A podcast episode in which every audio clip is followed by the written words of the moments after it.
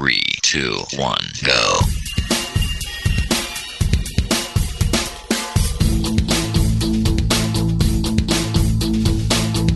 Enredando, la informática que se escucha.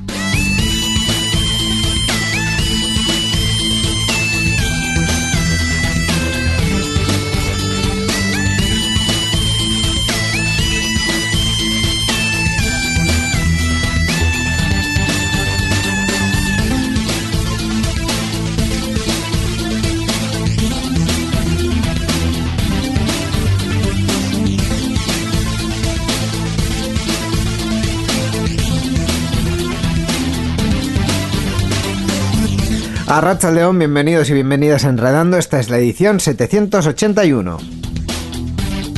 En mi cabeza puede ser que hasta hace dos segundos era la edición 778. Puede ser, pero eso no lo vamos a contar, Miquel. ¿A qué no? Hola, ¿qué tal, Iñigo Sendino? ¡Un monstruo, un monstruo! Bueno, no sé ese tío hace unos días, que ya hace poquitos días. No, joder, no me llames esas cosas, me llama monstruo. Ja- Halloween, Halloween, te da Queen. Ay, Ya estamos en noviembre, ya estamos en noviembre, todos los santos también. ¿Eh? Estamos aquí en fechas eh, pre- prenavideñas casi. Eh, estamos a punto de abrir el turrón y sacar la guirnalda. O sea, Ay, ay. esto está ya inminente. Bueno, yo tengo que preguntarte, ¿cuándo vamos a poner las lucecitas de Navidad aquí Ah, en, el, en, el, en el estudio? Que, Bueno, eh, que en tenemos- este programa no lucen mucho. Pero No, bueno, aquí no, pero tenemos otros programas, tenemos eh, eh, Sare Ansar, tenemos Inmin Run, oye, ahí, ahí pueden lucir bien. Efectivamente, pues si tú quieres, eh, las podemos poner, vamos, ya mismo. Pero igual yo te diría que Eh, esperásemos esperamos hasta un poco, no hacemos como ¿no? los ayuntamientos de este, No, no, no, este no, no, país, no, no, que- no. Vamos a esperar un poquito hasta sí. diciembre, por favor, porque en fin, sí. está la cosa muy reciente. ¿Verdad que sí? En fin, pues eh, hoy como siempre en Enredando vamos a tener dos eh, secciones. Hoy hablamos de videojuegos y de Ajá. transformación digital, así Eso es. que enseguida vienen ya eh, Gaisca Carmona e Iñaki Lázaro. Hablaremos también de actualidad eh, de Linux y el resto de las noticias tecnológicas con Borja Arbosa. Ajá. Así que todo esto lo he dicho yo en voz alta para centrarnos en el tema porque estábamos muy dispersos. Muy dispersos. Así que ya sabes, Miquel, comenzamos. Adelante. Participa con nosotros en Enredando. Envía tus mensajes al email oyentes@enredando.net o a través de nuestra página web en www.enredando.net. También estamos en Twitter. Sigue al usuario Enredadores. Esperamos tus comentarios.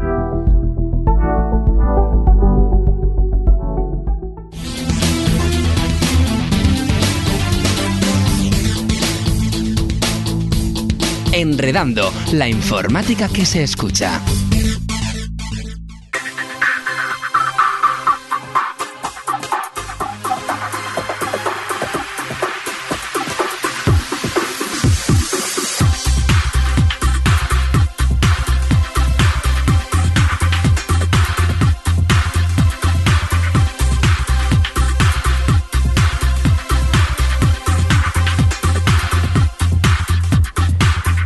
Antes de empezar la grabación de este programa, hemos hablado de dos cosas: de Shannon, de Nick Shannon y del Betware. De una de esas dos hablaremos en esta sección, que es de videojuegos y que la iniciamos, como siempre, con Gaiska Carmona con nosotros. Arracha León Gaiska. Arrachaldeón, buenas tardes. Íñigo, vuelve a decirme eso, por favor. Hola, Eh, Gaisca. Pues una ha sido. eh, eh, Sí, sí, la otra.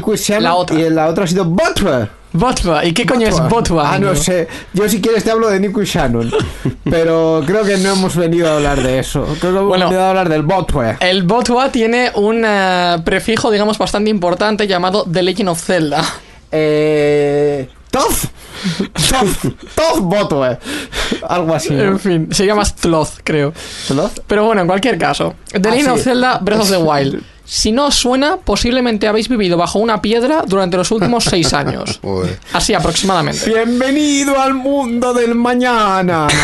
Referencia nada que ver con Futurama. En fin. Continuemos. The Legend of Zelda Breath of the Wild, un juego de acción-aventura lanzado en 2017. Porque aquí traemos juegos de todos los géneros y de todas las épocas. ¿Y de qué depende el juego que traigamos aquí? De si lo he jugado o no. Bien. Por ende, ahora que he jugado el Breath of the Wild, puedo hablar del Breath of the Wild. Desarrollado por la filial de Nintendo. en colaboración con Monolith Soft y publicado por Nintendo. Obviamente. Sí, es un juego de Nintendo por Nintendo para Nintendo. Pues como todos los juegos de Como tiene que ser. Nintendo. Quiero decir. eh, Es Nintendo. O sea, ¿quién, iba a deciros algo que no supieseis de Nintendo más que Íñigo Sendino? Eh, como dato curioso, que hay algo que mucha gente no sabe y es que está disponible para Nintendo Switch, que es la consola en la que yo lo he jugado, y para Wii U.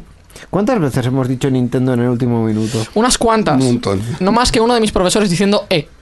Eh, Como detalle. eh, Bueno, vamos, vamos a dejar. Vamos a dejar a mi profesor en paz porque Ahí. suficiente tengo ya. Lo Y como- tiene él con aguantar. También. Y como detalle, el Breath of the Wild es el último juego de la gran Nintendo eh, para esa consola. La gran N, la gran Nintendo, la compañía roja, Íñigo. Para la Nintendo Wii U, dice. Para la Nintendo. Sí, es el último juego para la Wii U. Perfecto. Eh, O sea, pero- que no van a hacer más juegos para la Wii U. No existen No. más juegos para la Wii U después de no, este. no tiene, no tiene soporte desde hace como cuatro años. Aproximadamente. Ya, ya. Más que nada porque la Wii U fue lo que hacía falta para que la Switch existiese. O sea, la. Wii U fue el mayor desastre que ha tenido La- la- Nintendo en los últimos 15 años necesario para que la Switch fuese una cosa. La Wii U caminó para que la Switch pudiese correr. Correcto. Bueno, la, la Wii U más bien hizo de camino. O sea, se tiró al suelo y hizo de Y- camino hizo para que andase, hizo- para que andase la, La Switch. Wii U se arrastró por el suelo. Correcto. clemencia para Correcto. que la Switch pudiera Correcto. correr. Es, es tal cual, es literal. Ay, ay, ay. Bueno, pues vamos a embarcarnos en una nueva aventura de Una nuestro aventura. protagonista favorito o uno de ellos que, mm, para sorpresa de mucha gente que no sabe de videojuegos, no es Zelda, es Link. Me acuerdo todavía del meme de Josejo en un vídeo diciendo: Hola, soy Josejo de YouTube. Para, referencia para nada, o sea, no le estoy haciendo promoción a Josejo ni nada. Eh, hola, soy Josejo de YouTube y este es Zelda, de The Legend of Zelda. Y le tiro una piedra encima. ¿Por qué? Porque Welcome to The Legend of Zelda. En Vale, cualquier caso, nosotros encarnamos, a- encarnamos al protagonista que es Link. Zelda es la princesa a la que tenemos que, iba a decir salvar. Mentira, esto no es Super Mario. No. Eh, Zelda es la princesa que lleva 150 años así aproximadamente, porque 100 años te tiras durmiendo y luego otros 50 más o menos en pasarte el juego. Entonces, entonces, eh, 50 despertando. Zelda se tira 150 años pegándose contra el malo de la película en el castillo de Irule, así se llama el reino, y nosotros después vamos a ayudarla y posiblemente lo derrotaremos en 30 segundos y se nos quedará con cara de ¿no podrías haber hecho esto antes?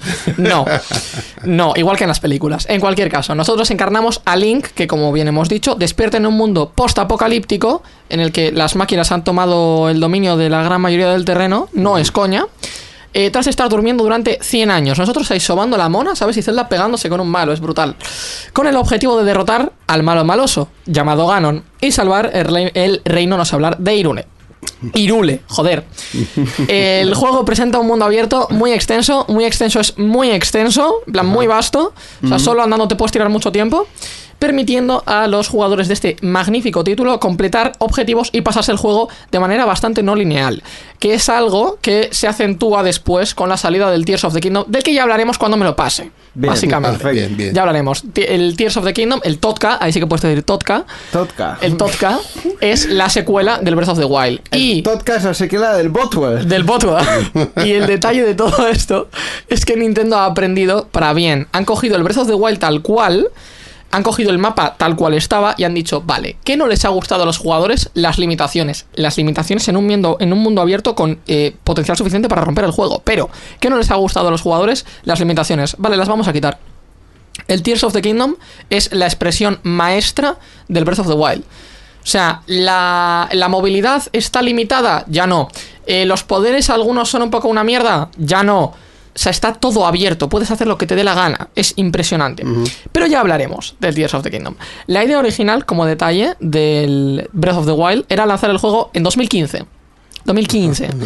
Pero en marzo del mismo año, Íñigo se está descojonando, Me no estoy puede con la vida. de que esta eh, santa radio cada día se está volviendo más meme. Ah, bueno, es lo que Bueno. hay, Íñigo, es lo que hay. Y si encima emitimos en Twitch, más. Osondo. Pero, pero en marzo de 2015, el productor Eiji Aonuma anunció que los objetivos de la empresa habían cambiado. Para contextualizar un poco, 2015 fue cuando 2015. salió al mercado la Nintendo Switch. De hecho, fue la de ¡Ah! Toma, marzo, toma, Switch, ya está. O sea, fue un poco. Sí. Para quien no estaba ahí, un poco la pomada del mundo del videojuego, Correcto. fue bastante sorpresa y Correcto. menos anunciada que. y ahora es cuando llevamos antecesora. cuatro años esperando a la Switch 2. Este es el momento. falta. Seguiremos esperando. No hace falta, pero bueno. Aún así, sí que hace falta. Claro, eh, el- entiendo que el objetivo de la compañía era eh, Sacar Switch, el Breath of the Wild con, Con- la Switch. eh, pero en vez de eso nos dieron el 1-2 Switch y aún así la consola no ha ido tan mal como yo pensaba en ese momento. La Switch. Sí, sí. La Switch ha ido de locos. O sea- la Switch ha sido posiblemente la consola más rentable desde hace unos 30 años o 40 años para Nintendo. Pero, pero tú ponte en, en la situación que el juego de salida Sí. era un juego que era mm, como el Wii Sports, pero peor. Sí, pero es que han salido, han salido muchos juegos muy buenos durante la vida útil de la Switch que según Nintendo Correcto. sigue siendo, yo lo dudo un poco, pero según Nintendo sigue siendo. Y punto número dos, está obligando a los desarrolladores a hacer todo lo contrario que están haciendo en el ordenador. Optimizar sus juegos, porque la Switch es una consola de 2015. Efectivamente. Así que no le puedes pedir milagros. Entonces, los desarrolladores Starfield en ordenador están diciéndote que tu 4090 corra el juego a 4K Ultra 60 frames con caídas es normal. No. Discúlpeme, pero no. Y mientras tienes el Breath of the Wild, Y mientras tienes- puedes eh, tenerle por detrás, pues yo que sé, haciendo una descarga o lo que sea. Y de mientras la tienes el va- Tears of the Kingdom, que se juega en la Switch a unos 40 frames estables, salvo que de repente tengas fuego en pantalla, pero que se juega a unos 40 frames estables en una consola inalámbrica. Perfecto. Sí, correcto. Vamos a volver a nuestro Botue. y- En nuestro Botue. Ah, Háblanos de la jugabili- jugabilidad. por Antes favor. tengo que mencionarte porque me has saltado uno de los puntos más importantes. Este juegazo, no digo yo que sea un juegazo, lo dice la academia. Ha ganado tres premios de los de Game Awards de 2017, Vaya. incluyendo el Game of the Year. Perfecto. O sea, puntazo. Catalogado como uno de los mejores juegos de todos los tiempos. Y después salió el Tears of the Kingdom para romperla. Vamos a ver si gana el GOTY este año. Perfecto. Sería brutal. Jugabilidad. Por si no tenemos suficiente. Empezamos en la meseta. Meseta de los albores se llama. Eh, nos va a parecer la hostia de grande. Luego te das cuenta de que es como una decimosexta parte del mapa, aproximadamente. O sea, el mapa es enorme. Y luego hay que ir para sitios. Tenemos poderes. El imán, que puede mover objetos metálicos. El paralizador, que puede paralizar objetos. Y una vez mejorado, enemigos también para poner de detrás o lo que te dé la gana. Columna de hielo, para abrir una columna de hielo en el agua, sin más, poder subirnos y tal. Bombas redondas y bombas cuadradas. Depende de qué casuística necesites cada una de ellas. También tenemos santuarios, donde conseguimos símbolos de valía para aumentar corazones y que no nos peguen tanta hostia, y resistencia para poder estar volando más tiempo. Y que suponen bastante reto. Hay de puzzle, hay de combate, hay de muchos tipos. Hay torres en el suelo a activar, que básicamente nos desbloquean una zona del mapa en nuestro mapa, y así nos podemos hacer TP a ellas. TP es teleport, gente, teletransportarse. Transportarse. Porque, eh, como bien os he dicho, el mapa es estúpidamente grande. Entonces nos hacen falta. Y hay muchas armas de muchos tipos, con niveles, modificadores para cada arma, una fumada. Tenemos un parapente para tirarnos también, muy necesario. Eh, prendas con diferentes atributos, resistencia a la electricidad, a frío, calor, resistencia a rayo, andar más rápido en nieve, de todo. Eh, y luego también el resto de objetos, que esa es otra movida. Podemos cocinar objetos para que nos den diferentes atributos también de resistencia y movidas. Y aparte, este juego es la lógica personificada. ¿Por qué? ¿Qué pasa, Mikel, si yo tiro madera al suelo, le tiro un pedernal y le pego con un arma de metal? Eh, que se eh, hace una- un fuego, una que llama. hago fuego, hago una hoguera. ¿Y qué puedo hacer en una hoguera? Dormir hasta el día siguiente. Correcto. Eh, eh. Correcto. Correcto. Necesitamos una hoguera para dormir hasta el día siguiente. Pues la puedes generar tú mismo. Ah, tirando madera al suelo y un pedernal y pegándole con un arma de metal. Porque si no es de metal no vale. Eso sí. Y también tenemos cuatro mini jefes que tenemos que derrotar para luego llegar al jefe final. Yo solo he derrotado a los cuatro. Llevo 65 horas. Absurdo. Requisitos para jugar esto. Tener una Switch. O una Wii U. Bien. O una Wii U. Tener una Switch, insisto. Sí. Bien. No, no, no os compréis una Wii U. Partes positivas y negativas. Partes positivas y negativas. Positivo, es un puto juegazo. No lo digo yo, lo dice la academia. Goti, no lo digo yo, lo dice la academia. Y libertad para casi cualquier cosa. Y por si no os gustaba esta cantidad de libertad y decís, Kaiska, quiero más libertad, jugar al Tears of the Kingdom. Perfecto. Y lo mejor de todo es que el juego funciona. O sea, rompes el juego, pero sigue funcionando. Y lo negativo es Welcome to Nintendo. Seis años después de su lanzamiento, el Breath of the Wild sigue costando 65 euros. Que es lo que cuesta el Tears of the Kingdom. Ay, amigo, eso es. Duele inevitable superfuerte. En el mundo. política de Nintendo. Breath of the Wild, 6 años de lanzamiento. Tears of the Kingdom, 6 meses de lanzamiento. Cuesta lo mismo, 65 euros. Efectivamente. Y luego que la movilidad no es la más óptima. Es decir, eh, nos cuesta mucho movernos a través del mapa hasta que desbloqueas teleports y demás. Te cuesta mucho. Cosa que en el Tears of the Kingdom ya está mejorado. Esto es un puntazo. También te digo que con todo lo que has hablado del Tears of the Es Kingdom, es- te voy a decir que la recomendación ya es doble. O sea, La recomendación es doble. Wild, es pero que Insisto, Tears of the Kingdom también. Insisto, Ah, el Tears of the día, Kingdom, el Tears of the Kingdom es la excelencia personificada que ya nos dieron en el Breath of the Wild. Si no gana el GOTY de este año, yo le hago boicot a la academia. Perfecto. Bueno, bueno, bueno. Pues eh, esperemos que no tengas que hacerle Esperemos boicot. que no tenga que hacerle boicot a Y la de academia mi- porque vamos a cubrir los de Game Awards Y este de año. mientras, quedémonos con eh, los dos juegos, pero principalmente con The Legend of Zelda Breath of the Wild, que es Qué el puto juego juegazo. que hemos recomendado. Pedídselo a algún amigo o algo. Gracias, Reiska, y hasta la próxima. A vosotros. Muchas gracias. La informática que se escucha.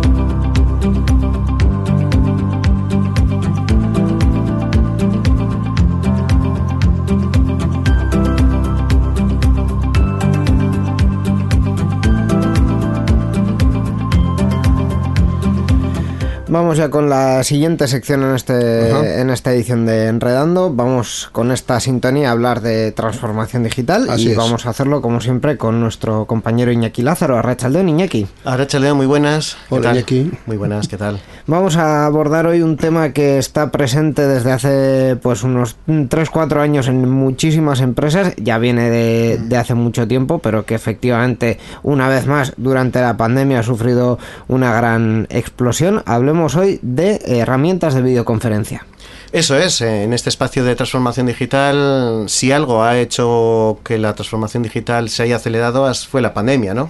El trabajo. el trabajo, el Teletrabajo, teletrabajo y todo lo que la pandemia supuso. Bueno, Sí. no solamente teletrabajo, sino también Sí. comunicación con familiares que no podíamos También, ir también. Físicamente a visitarle y, bueno, amigos, allegados o lo que fuera, ¿no? Sí.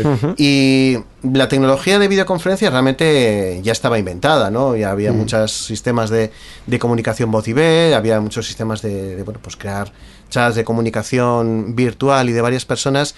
Pero sí, quizás, pues bueno, servicios como Zoom, por decir uno Sí. concreto, o lo que ha sido la consolidación de Microsoft Teams, lo que es la, cons- la, la- la consolidación también de, de servicios de Google como Google Meet, o el propio Jitsi, ¿no? dentro del- de la opción de código abierto, de software libre, pues se han consolidado y mm, afortunadamente lo de la pandemia pues ha ido eh, eh, perdiendo ese valor que tenía ¿no? desde el punto de vista de, de la necesidad y quizás tampoco hay tanto teletrabajo como, como había evidentemente hace dos años en plena pandemia, pero sí que hay esa necesidad de, de mantener videoconferencias por temas de productividad, ¿no? Por cuestiones Sí, sí. de productividad y por ahorrarnos viajes que de otra manera pues tendríamos que... No, hacer. yo creo que una vez que se ha cogido la costumbre de, de usarlos, este tipo de herramientas más masivamente, ahora es cuando, aunque ya la necesidad no es tanta, pues digamos como que se sigue, se Se sigue con ello. Hay, hay una línea también eh, un poco confusa entre la necesidad y, y el abuso, porque También, en, en- también. en algunos ámbitos, eh, como la videoconferencia ya la tenemos muy a mano y no Mm. hay que in- irse a una sala concreta o utilizar unos equipos concretos, sino que ya todo el mundo tiene eh, un sistema implantado, eh, hay veces que, que se abusa, se abusa de ello, os lo digo un poco por experiencia propia, pero efectivamente la herramienta en sí es un, un avance, mm, vamos, increíble, increíble en, el, en el mundo laboral. Efectivamente, sí, sí, porque yo, yo recuerdo antes de la pandemia, pues herramientas, incluso Google Hangouts antes de Google Meet, el propio Skype, que no ha utilizado Skype probablemente de comunicación de uno a uno sí. para personas que vivían fuera. O por grupos Y incluso. por grupos Skype también, también, sí, me acuerdo de los incluso Sí. los Skype chat que había o eh, sí, Skypecast eh, que podían tener hasta 50 personas y hablamos así de memoria pues de quizás unos 15 años así, o sea que no es algo que haya surgido indudablemente con la con la pandemia, pero sí que se ha se ha consolidado y sin ánimo de abusar de ese tipo de herramientas, pero que cuando tengamos que, que ir a saber elegir cuál Sí. es la mejor, pues bueno, yo me he preparado aquí un una pequeña relación de las herramientas que hay, Mm. damos una pequeña pista y que las personas que nos escuchan elijan la más apropiada. La, la que ¿Vale? más les interese. La que claro. efectivamente, Sí, sí. evidente. Entonces, no sé qué opináis, pero igual empezamos, por ejemplo, por Jitsi. Mm, Jitsi, que es una herramienta open source de código abierto. Que en los últimos años sí que ha cambiado porque en plena pandemia, pues recuerdo que se permitía crear sistemas eh, de manera anónima, es decir, mm, quería tener una comunicación anónima con otra persona, no requería registro, pero ahora sí, para poder crear una sala y hacer una videollamada es necesario. En cambio, para sumarme a una de ellas no lo es, con lo cual es un sistema relativamente cómodo, sencillo de, de utilizar videoconferencias. Jitsi, ¿eh? como se es que con J I T S I, Jitsi. Antes se conocida como SIG Communicator, que es eh, bueno, pues de, de código abierto. Se integra perfectamente con otras herramientas de colaboración, como por ejemplo puede ser Slack. Eh, también está disponible en sistemas móviles como Android o iOS, los que tengan también iPhone y iPad también. Y es de las pocas que no tiene límite en cuanto a número de participantes, cosa que sucedía o sucede ahora mismo con las versiones que pueden ser gratuitas de Microsoft Teams, de Google Meet, etcétera. Eso un poco en cuanto a las características, así un poquito punto fuerte de lo que es Jitsi como herramienta open source para pues, bueno, hacer videoconferencias y sistemas de, de comunicación.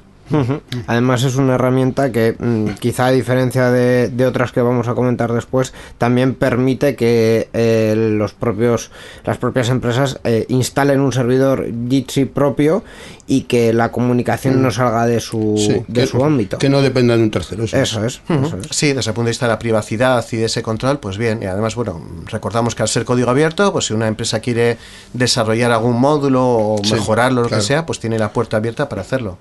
Así es. Efectivamente. Eh, de Jitsi, pues pasamos a dos eh, que quizás no tengan mucha presentación, porque es las que más nos suenan. Una es Microsoft Teams y otra es Google Meet. Podríamos hablar de Microsoft Teams, que es, bueno, dentro del ecosistema de herramientas que tiene Microsoft Office 365 y otro conjunto de herramientas, pues se puede integrar perfectamente, ¿no? Entonces, entre las empresas que suelen tener Microsoft como solución ofimática corporativa y demás, pues bueno, ahí está Microsoft eh, Teams, que funciona en un navegador web, al igual que hemos dicho que Jitsi, también tiene aplicaciones móviles, tanto para Android como para iOS, es decir, que es plenamente operativa en un dispositivo móvil, en Sí, un teléfono celular y en, un, en una tablet. Entonces, bueno, pues tampoco hay mucho más que, que decir.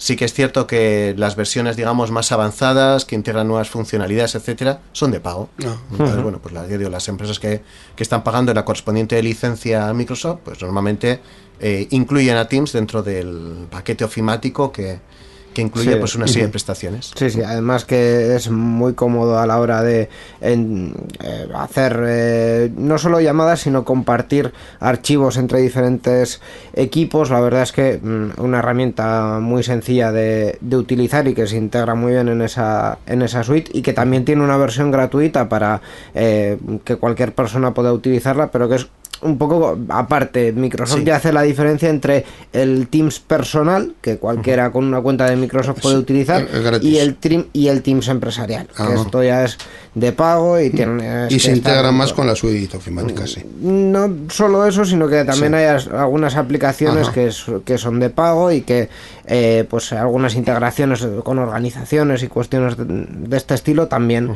eh, las, las cobra, pues, como parte de su, de su suite y de su solución empresarial. Eso es, eso es lo que sean herramientas de productividad de Microsoft, pues eso es la parte de empresarial y de pago, y luego pues la versión gratuita con ciertas limitaciones que, que también ofrece Microsoft pues para todo tipo de, de con, con Team.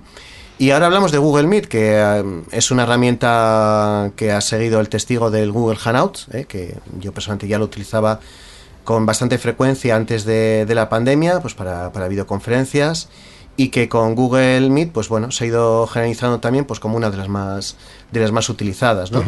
También es una herramienta que convive bastante bien con otras de, de Google, pues desde eh, Google Drive, desde el ecosistema, digamos, de herramientas ahí está, que tiene diferentes versiones, que por ejemplo, pues para ciertas funcionalidades como el control de presencia, como ampliación de, de- de personas, pues más allá de, de 100, 150, 200, 250 personas, ya es de pago. También hay que decir que no son pagos muy muy grandes, que a nivel empresarial pues suponen, ya digo, pues no sé, 10, 15, 20, 30 euros al mes, o sea que tampoco suelen ser cantidades muy muy muy caras, pero bueno, que si alguien quiere pues tener un sistema de videoconferencia que al mismo tiempo tenga registro de presencia, que al mismo tiempo tenga algún tipo de funcionalidad que amplíe el, el tiempo y sobre todo la cantidad de personas que se conecten, pues eh, habría que ir a algunas versiones de, de Google Meet de, de pago, que son, como digo, pues una evolución del conocido como, como Google Hangouts que, que ya tenía Google para este tipo de, de videoconferencias. Y que como Microsoft también tiene el resto de aplicaciones eh, integradas, tanto Gmail, Google Drive, eh, es un ecosistema integrado por el que también pues en algunos casos y en algunos usos, como decías, hay que, hay que pagar a, a Google. Efectivamente. Y otra herramienta que también habría que pagar, aunque en plena pandemia pues nos em, acostumbramos bastante a utilizarla, es Zoom. ¿no? Quizás es la cuarta opción que, que vamos a compartir de las muchísimas que, que puede haber para este mundo de las videoconferencias. Pero bueno, pues Zoom ya se presentaba después de la de- en plena pandemia como uno de esos líderes del cuadrante mágico de Gartner, que es eso del Magic Quadrant Gartner, pues es una de las de los observatorios que hay de las eh, herramientas más utilizadas, con más innovación, etcétera. En sus versiones iniciales permitía reuniones virtuales de hasta 100 participantes. También ofrecía una versión gratuita con un máximo de 40 minutos de, de uso. Sí que yo puedo decir que las primeras ocasiones que lo probé sí que te deja un poco más de tiempo avisándote, etcétera, pero bueno, al final hay que decir que, que las eh, soluciones óptimas o la herramienta más completa es de pago.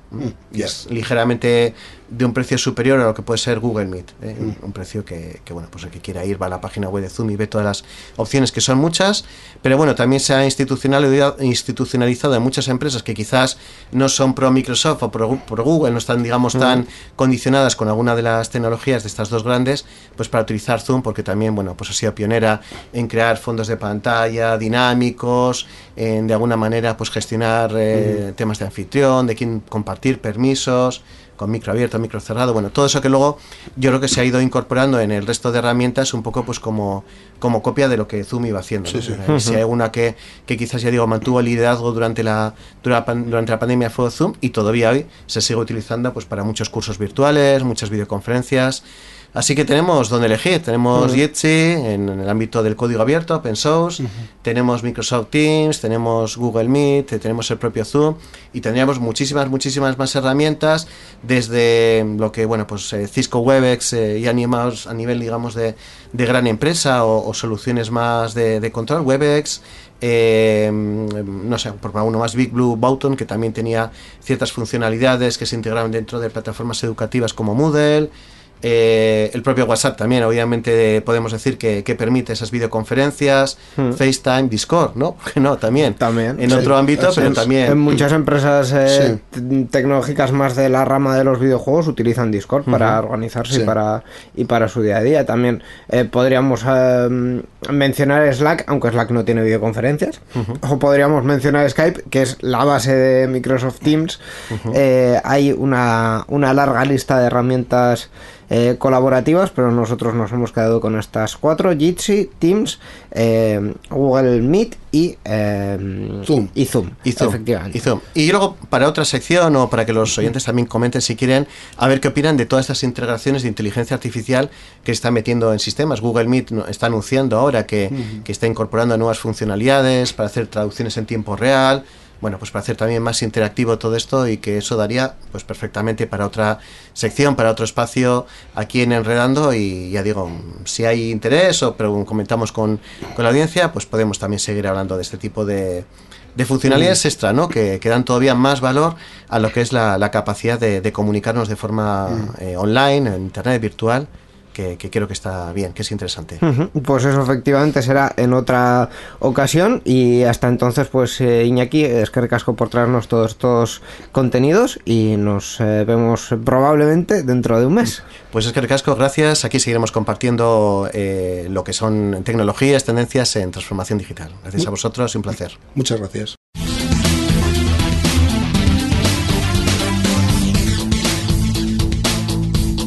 Enredando, la informática que se escucha.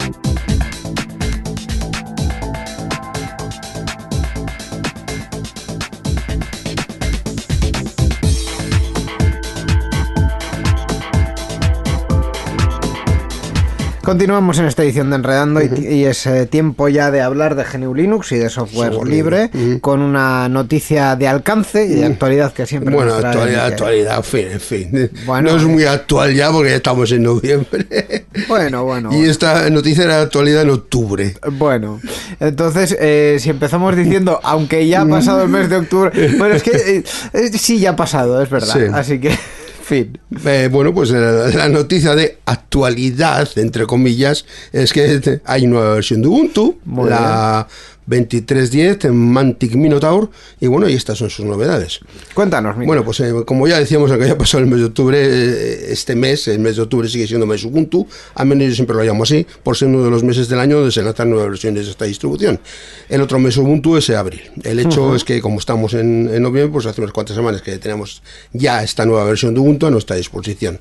La nueva versión de Ubuntu, la 2310, Mantic Minotaur, como ya hemos dicho, ya está disponible y este nuevo lanzamiento se han actualizado una gran cantidad de paquetes de aplicaciones, de los cuales se destaca la inclusión del kernel en su versión 6.5, el cual contiene un cambio específico de Ubuntu en la compresión de módulos, lo que se ha reducido el tiempo de arranque significati- significativamente. Significativamente, Eso es. También se han agregado nuevos conjuntos de parches y la configuración del kernel se ha optimizado para reducir los retrasos al realizar tareas orientadas al Entre otras novedades que podemos destacar en esta versión, esta nueva versión, se han actualizado las últimas versiones el navegador Firefox, la suite ofimática LibreOffice, el cliente de correo Thunderbird, el editor de imágenes GIMP, la pila de gráficos Mesa, Network Manager y Pipewire. Eh, por otra parte, podemos encontrar el, Genome 45, en el que ha aparecido un indicador dinámico de escritorio virtual en el panel, una, la reproducción de vídeo se ha acelerado por hardware, el nuevo instalador utiliza el modo mínimo de forma predeterminada, se ha agregado soporte experimental para el cifrado de disco, que no requiere contraseña, también tenemos un nuevo administrador de aplicaciones de Ubuntu Store, eh, ahora el acceso a los espacios de nombres de usuario solo se otorga a los programas y se han ampliado las herramientas de gestión de privacidad. Como siempre, Ubuntu también nos trae, aparte de todas estas novedades que estás comentando, eh, diferentes sabores y diferentes opciones para que los usuarios bueno, Eh, elijan la que les guste, les guste más. ¿no? Efectivamente, para los que estén interesados en obtener las imágenes de instalación y arranque, deben saber que están hechas para Ubuntu, Ubuntu Server, Lubuntu, Kubuntu, Ubuntu Mate, Ubuntu Budgie, eh, Ubuntu Studio, Subuntu y Ubuntu Kitlin, que es la versión para China.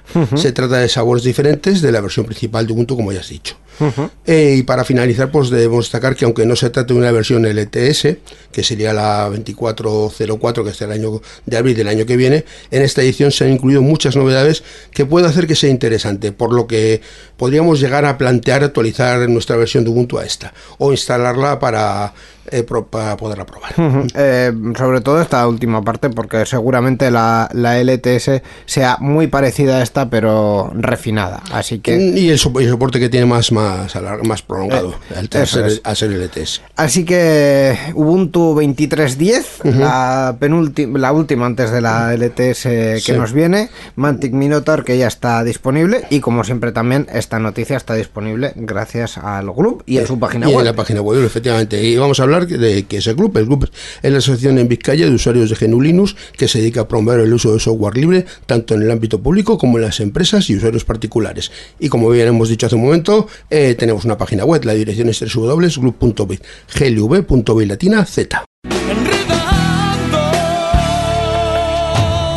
La informática que se escucha.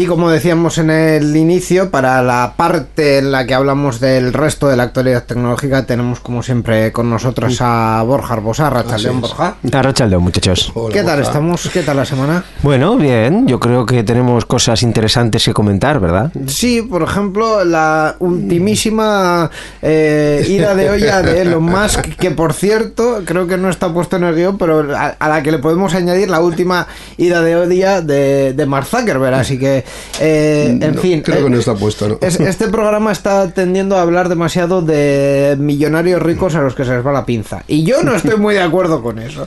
En cualquier caso, nuestra primera ¿Tienes quejas sobre la línea editorial de este programa, Íñigo? Eh, no, tengo que... No es el momento de decirlo, pero bueno, yo por si acaso lo pregunto. Bueno, eh, primero te voy a bajar un poco el micro porque estás dejando sorda a nuestra audiencia. Perdón. Y segundo, eh, no tengo quejas sobre la línea editorial de este programa, tengo quejas sobre la línea editorial de los medios tecnológicos en general. En general, sí. O sea, Sí, sí, sí. quiero decir, no es una cosa nuestra, es una cosa del sector. En fin, culpando al sector solucionamos muchas cosas. Vamos a hablar de Twitter, La- vamos a hablar de La Twitter. noticia cuál es, a ver. Efectivamente, y vamos a hablar de que Twitter va a lanzar o quiere lanzar o se Mm. prevé lanzar eh, un nuevo plan de suscripción básico y otro Premium Plus. Ajá, sí, bueno, eh, X. X, porque Yo lo voy a seguir llamando Twitter, o sea, antigua Twitter, ha lanzado dos nuevos planes de suscripción que se añaden al plan X Premium ya existente, un plan básico con funciones con la, como la capacidad de editar publicaciones pero sin marca de verificación por 3 euros mensuales y un plan Premium Plus sin publicidad por 16 euros al mes. El dueño de la red social, Elon Musk, anunció que agregaría dos nuevos plan niveles de, suscripción para X, eh, explicando que incluirían funciones avanzadas en el del plan X Premium, pero que se diferenciarían con un plan más barato con anuncios y otra acción más cara pero sin publicidad. Yo lo que no sabía era que el plan Premium no incluía el que no tuvieses anuncios. O sea, tú pagas por algo y, y resulta que no te quitan los anuncios. Y, Bueno. y el básico tampoco pagas y también te No, te no, quitan pero bueno, anuncios, el o sea básico por 3 euros al mes yo lo entiendo, pero el, el premium, que se supone que era la panacea y lo Sí. que iba a salvar la plataforma de este señor, Pues no, no, pues no, no, ta- también te incluye publicidad, por lo visto, sí. Bien. Eh, eh, En fin. me he quedado sin palabras, Borja. sí. Yo en, yo en este momento solo me puedo imaginar a los músicos de orquesta del Titanic eh, tocando ahí en plan de, venga muchachos, venga, la siguiente, Que- esta que- va por no que- sé qué. Que esto no se hunde. Sí, sí, sí. le- o sea, tú, tú el, el- el- el- el- el músico además se veía perfectamente Sí. representado en la película de James Cameron. El músico ahí. ti- Pues spoiler, spoiler. Y mientras tanto por detrás. ¡Ah! ¡Me, voy a la mierda! Eh, para el que no sepa el final de Titanic. El barco se hunde. Spoiler, vaya, oh, vaya. Es que es histórica, entonces, por eso. Spoiler: el barco se hunde. En fin. No me acuerdo en qué año fue. qué año En el fue? 97. No, me refiero al. El cuando hundimiento se del hundió el Titanic. Titanic. 1912. 12 fue, ¿no? 12. Tenemos a nuestra biblioteca, hemeroteca andante. Bien, bien. En fin, eh, Meta también ha anunciado algo similar, en este caso de- por 9.99, y lo que eh, dan es básicamente eh, Instagram y Facebook sin anuncios. Eh, si, lo, co- si lo pillas para en iOS o en Android, son 13 euros. En fin, eh, la verdad es que mm, Instagram en concreto, pues bueno, va bien, pero es que el resto, o sea, hablamos de Facebook y hablamos de Twitter como si tuviesen una, una relevancia maravillosa, pero es que- Sobre todo pero es que- Facebook. pero, pero es que Facebook, o sea, el, el meme este de la señora sujetando a, a, un, a una criatura, a un bebé, y al lado un niño medio ahogándose y debajo una persona ahogada, pues abajo del todo está Facebook, el que está- se está ahogando es Twitter y Meta es el, eh, o sea, y Instagram es el, niño que está en El que brazos. está intentando, intentando salvar, ¿no? O sea, Sí. eh, esto es terrible. Yo- Tiene- yo- Ese no lo he visto yo. Yo voy a utilizar otra de mis referencias culturales de Los Simpson, que en un episodio de Homer Simpson se compraba un Mac en la tienda Apple. Eh, No y- sería en Maple. Maple, efectivamente, Maple. por las marcas y tal. Y, y hacía una cosa buenísima que es que le decía al de la tienda, una vez de, de compraba el producto, decía, me lo llevo. Con la condición de que me cobre por los servicios que Google ofrece gratis. Sí, es Iba a hacerlo. Genial. Estoy de acuerdo. Pues básicamente esto es con la condición de que me cobres por aquello que antes me ofrecías gratis y estoy súper dispuesto a pagar por ello. Spoiler, no. En fin, En fin. eh, creo que esta sección de noticias debe tomar un rumbo un poco más serio. Y para ello, eh, pues eh, hablemos de... Bueno, eh, en realidad el titular es un poco eh, alarmante, pero realmente de lo que eh, vamos a hablar es del escaneo de las comunicaciones o dado la vuelta de la privacidad, del derecho a la privacidad de las comunicaciones, porque el Parlamento Europeo va a limitar la posibilidad de escanear mensajes privados con el pretexto de investigar casos de abuso sexual infantil. El Parlamento Europeo ha acordado que el reglamento de abuso sexual infantil online, o también llamado CESAR, no permitirá el, el escaneo masivo y preventivo de las telecomunicaciones, sino que solo se podrá interrumpir el cifrado extremo a extremo para acceder a los mensajes de individuos o grupos sospechosos de difundir contenido de abuso sexual a menores. El cifrado de extremo a extremo, el E2E, es un sistema de encriptación que protege las comunicaciones de modo que solo el emisor y los usuarios que reciban un mensaje pueden ver su contenido, impidiendo que terceros o la propia empresa responsa- responsable del servicio puedan acceder a él. Este sistema se utiliza actualmente en plataformas como WhatsApp, Messenger de Facebook o Telegram, con el fin de preservar la pri- privacidad de los usuarios. Esto es, eh, hablando en antiguo, el pinchar el teléfono de toda la vida, pero eh, hecho en, Sí, sí. en digital, ¿no? Eh, Y el derecho al secreto de las comunicaciones, que es un derecho constitucional. Efectivamente, al final es eh, simplemente eh, trasladar o, Sí. sí, trasladar al mundo digital lo que lo que ya existía, al igual que es delito que te abran una carta y es delito que pinchen un teléfono sin, sin consentimiento judicial, o sea, sin autorización judicial, eh, pues no sé si va a llegar a ser delito, pero por lo menos Europa dice, mire, eh, pues no, no se puede. no se Efectivamente, te- hay ciertas condiciones en las que sí se puede hacer, pero tiene que haber unas causas y una serie de cosas para que se pueda. eh, Eso. No, y no tanto que, el que- llegue a ser delito, no, que esto ya ha pasado en algunos casos. Pruebas obtenidas de forma ilícita que luego no pueden no, ser no se- no utilizadas, se- no son admitidas. no son admitidas en un proceso penal Sí. y no pueden ser tenidas Sí, en sí. cuenta a la hora de condenar a un presunto responsable de alguno de esos hechos. Sí, ha pasado alguna, eso es cierto. Ujú. Eh, vamos, que en cualquier caso mm, es una noticia que es importante, o sea, quiero decir, Europa haciendo cosas bien no es nuevo, es importante, eh, pero mm, es también un pequeño recordatorio de que, ojo, eh, No se puede todo. No todo vale, no todo. Eso es, no todo eso, vale. eso es.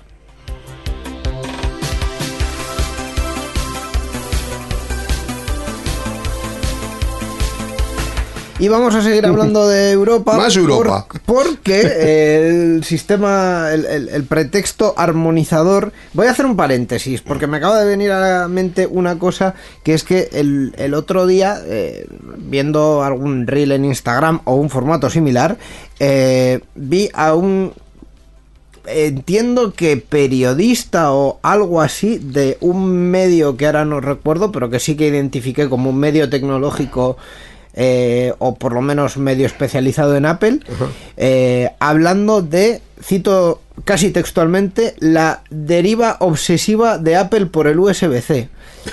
Y dices, hombre, eh, que no hay que estar muy, muy, muy, muy en la onda para saber, por lo menos en, en- en el ámbito, o sea, si eres alguien que sigue un poco la actualidad tecnológica, deberías saber, ¿no? Que, no es cosa esto- de Apple. eh, No, no es cosa de Apple, que es cosa de la Unión Europea. Pues la deriva obsesiva de la Unión Europea por armonizar nos lleva a que también quiere armonizar el cargador para las baterías de patinetes y bicis eléctricas. Pues eso, la Unión Europea continúa con los trabajos de armonización para un cargador común que ahora se centra en las baterías recargables de los medios de transporte ligeros, tras imponer el puerto USB-C para la gran mayoría de dispositivos electrónicos. La directiva sobre el cargador común de la Unión Europea impone el cargador USB-C que será obligatorio a partir del año 2024. Con la intención de ampliar los dispositivos electrónicos que puedan beneficiarse del cargador común, la, Unión, la Comisión Europea está actualmente analizando seis categorías de dispositivos. Los wearables o como los smartwatch, los cascos de realidad virtual y aumentada, los drones comerciales, los controladores de videojuegos y los juguetes de radiocontrol e incluso los cepillos de dientes eléctricos. Me, enca- me- me encanta la perspectiva de tener un cepillo de dientes con USB-C. Hombre, yo estoy deseando que haya uno por comprármelo. Que de hecho creo Es- que ya existe. ¿eh? De, de hecho, de hecho creo que ya existe. Eh, Bueno, bueno, pues eh, Europa un poco en, en- en la misma. Sí que es cierto que... está bien para no tener 100.000 tipos de cargadores, para eso está bien, la verdad. Tengo algo que decir al respecto, que es que ya que tú cuentas una anécdota, yo voy a contar, eh, contar otra. El otro día me fui a una tienda Apple a comprar un cargador para mi ordenador portátil, para mi MacBook Air, que ya sabéis Sí. vosotros concretamente que el cargador que tenía, el cable, pues se le Sí, se rompió. sí, se rompió un poquito. precario. Así que me fui a comprar uno nuevo y me puse diciendo, bueno, a ver, yo supongo que ya estos cargadores nuevos que los haréis todos USB-C. Dicen, no, para los portátiles no. De hecho, hubo uno, un modelo de que se presentaron hace unos años del MacBook Air que solo tenía un puerto que era USB USB-C sí. y eso se desechó rápidamente y volvieron corriendo al, al Mac eh, Eh, magnético, ¿cómo se llama? al MagSafe. al MagSafe. Al MagSafe. Y ahora hoy en día los portátiles nuevos salen todos en MagSafe. No te encontrarás un, un portátil que cargue con USB-C. Asterisco. Esa última frase no es exactamente verdad. Es decir, los como hubo tanta polémica con aquel eh, MacBook en concreto, los últimos portátiles llevan eh, MagSafe, entre otras cosas porque MagSafe es un conector bastante bueno para lo que hacía, que era cargar y si tirabas de él, soltarse. Sí. Sin, sin hacer sin más- romper nada. Más Sí. rollo. ¿no? Así lo vendía, sí, con el... Efectivamente. Eh, pero los, eh, los últimos portátiles de Apple sí que cargan por USB-C. O sea, tú le conectas un cargador USB-C y carga. Pero que es un puerto adicional. No, o sea, es- tienes el MagSafe, tiene- pero aparte tienes un puerto USB-C del Sí, cual puedes cargar si los quieres. dos Bueno, puertos. de hecho, de hecho tienes como tres USB-C que los tres pueden cargar y aparte el MagSafe. Ajá. Ah, los tres Eh, cargan. Yo sí, pensaba que sí. solamente uno. Sí, sí, creo que, creo que son los tres. Pero vamos, en cualquier caso, eh, efectivamente han mantenido las dos, las dos eh, opciones. Lo que sí que ha hecho. Cosa que con el móvil es impensable, supongo. No, más que nada porque no tiene sitio en el móvil físicamente para poner tanto conector, ¿no? Digo yo. Uno al lado del otro. Hombre, Bueno, eh, a ver, ¿dónde, muy- dónde meto, muy apretados. ¿Dónde meto el micrófono, sabes? No, También, no es, es que, no es claro, una es el buena problema, opción. No es, sí. una, no es una buena opción. Creo que de hecho Apple para tu portátil en concreto lo que sí vende, eh, o, o me pareció verlo por ahí anunciado, es eh, tu portátil tiene MagSafe 2, que no es lo mismo que el MagSafe 3. Eh, creo que hay por ahí cables MagSafe 2 a USB-C para Ajá. que puedas cargarlo, pues yo que sé, con el cargador de mi portátil puedes cargar tu portátil también. Ya, ya, ya, ya. Esos- esas cosas. Sí, hombre, siempre hay un adaptador para todo. There is always an adaptator for that. Para todo, todo, no sé yo, pero bueno, para muchas cosas sí. Efectivamente.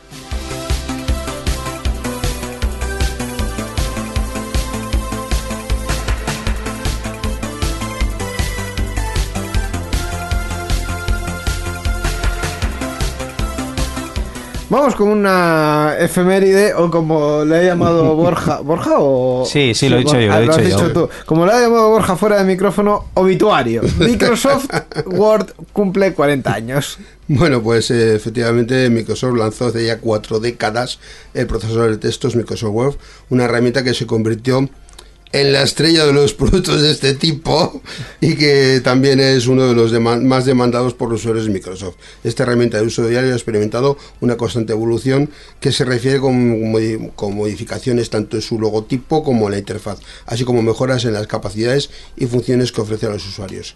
Sus desarrolladores, Charles Simongi y Richard Brody, trabajaron en este programa aplicando el formato What to say is what do you get, el famoso, que es eso, un lema aplicado a los procesadores de textos que venía a decir que antes de enviar el texto a impresión, los usuarios podían revisarlo en la pantalla y ver cómo iba a quedar. Sí, y de hecho, eh, otra de las cosas que ya no es muy conocida, pero eh, que, que también eh, queda de esta reminiscencia.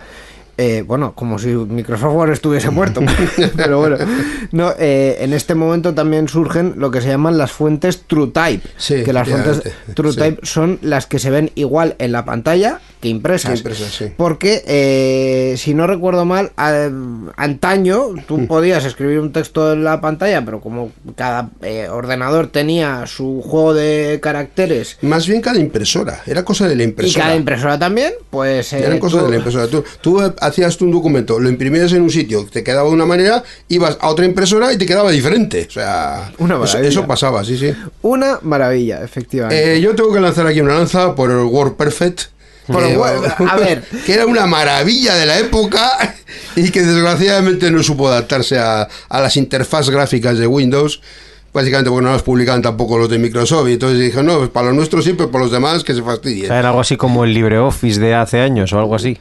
No, no, porque era de pago también, pero en principio. Pero vamos, que, que el programa era el referente. Todo el mundo en las oficinas utilizaba WordPerfect y ya existía Microsoft Word, porque Microsoft Word, hasta que tuvo éxito, que aquí parece que fue salir y tener éxito, parece que la noticia quieren decir eso, en, en la noticia, en el titular, en el, bueno, en el texto. Y realmente no fue así. Yo eso lo he vivido, o sea, no, no es que me lo cuente nadie. Sí. Eso lo he vivido yo. Y existía Word y WordPerfect seguía siendo un referente y pasaron unos cuantos de años, bastantes, hasta que, hasta que Microsoft Word Básicamente cuando empezó más bien Windows 95, que ya... Sí, cuando eh, empezó el PC a despuntar un ordenador en cada casa, ¿no? eh, y, con- y eso, evidentemente comprándolo con la licencia ya instalada. Sí, Eso es, sí, eso es. es, básicamente sí. Y que estaba adaptado por Windows 95 por- porque a- hasta entonces los Windows corrían encima de MS2.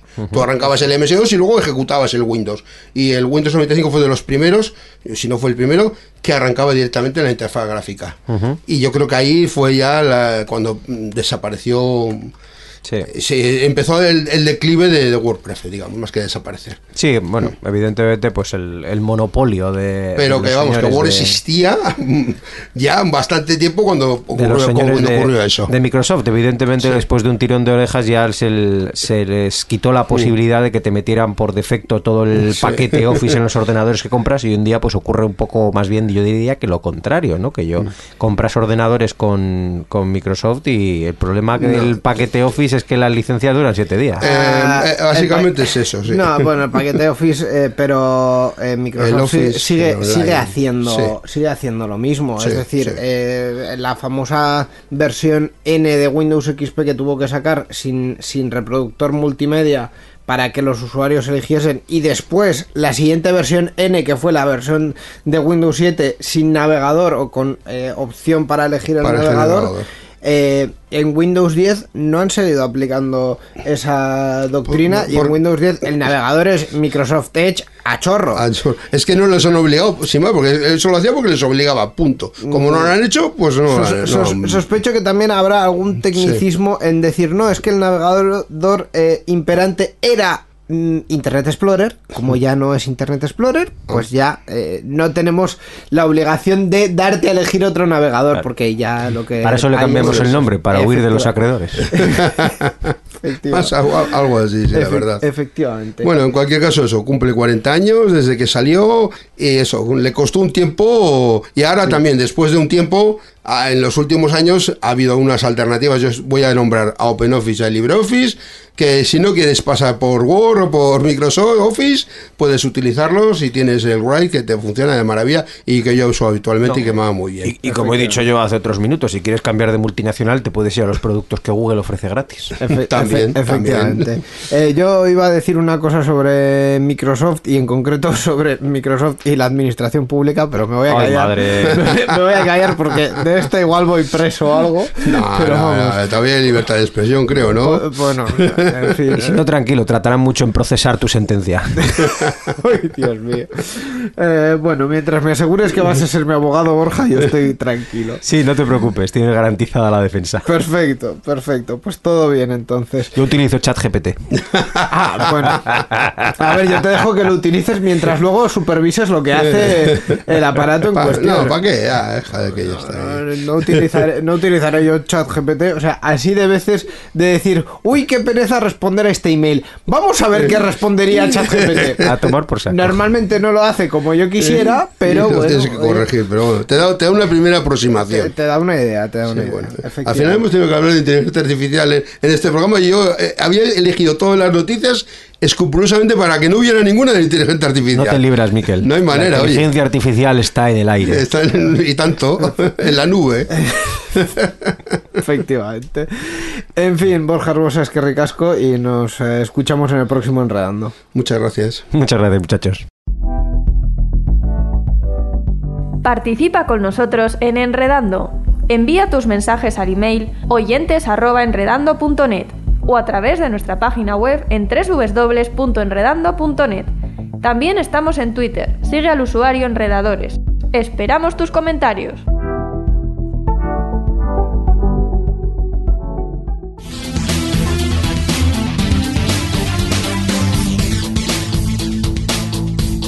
Enredando, la informática que se escucha.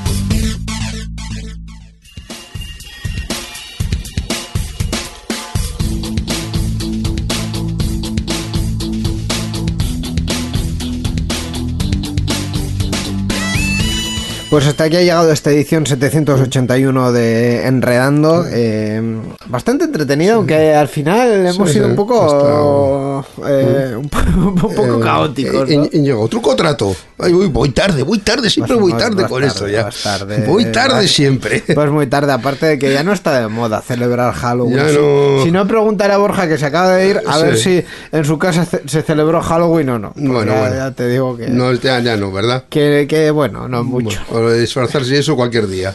En fin. eh, Uy, iba a decir otra cosa, pero, pero igual también... te- Vamos a terminar este programa ya, por Sí. favor, porque eh, uno ya no está para estas cosas. En fin, vamos a terminarlo como siempre con un track, con una melodía, con una canción que...